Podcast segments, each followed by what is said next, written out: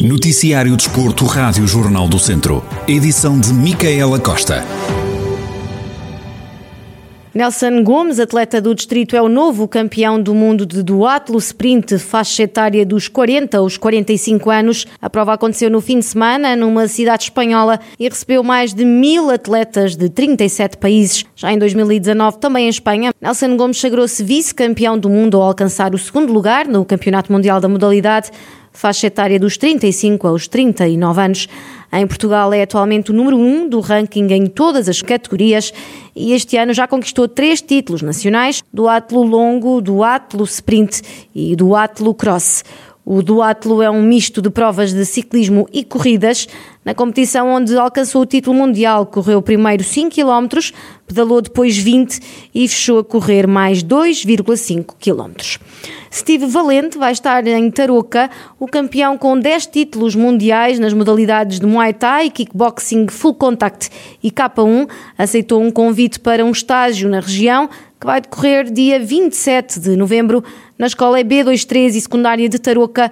O estágio tem uma vertente para crianças e outra para adultos e tem um custo associado. O Rally de Mortágua não está fora do calendário do Campeonato de Portugal do próximo ano. Depois de ter sido noticiado que a prova teria saído do calendário da próxima temporada, a Câmara Municipal esclareceu em comunicado que ainda não foi tomada qualquer decisão oficial pela entidade competente, a Federação Portuguesa de Automóvel e Karting, relativamente às provas que irão integrar o calendário do Campeonato de Portugal de Rallys 2022.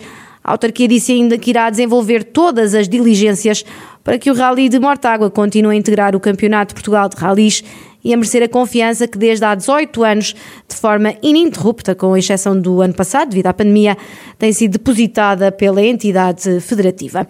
Nesse sentido, refere no mesmo comunicado, será agendada brevemente uma reunião com a Federação para abordar este e outros assuntos de interesse comum.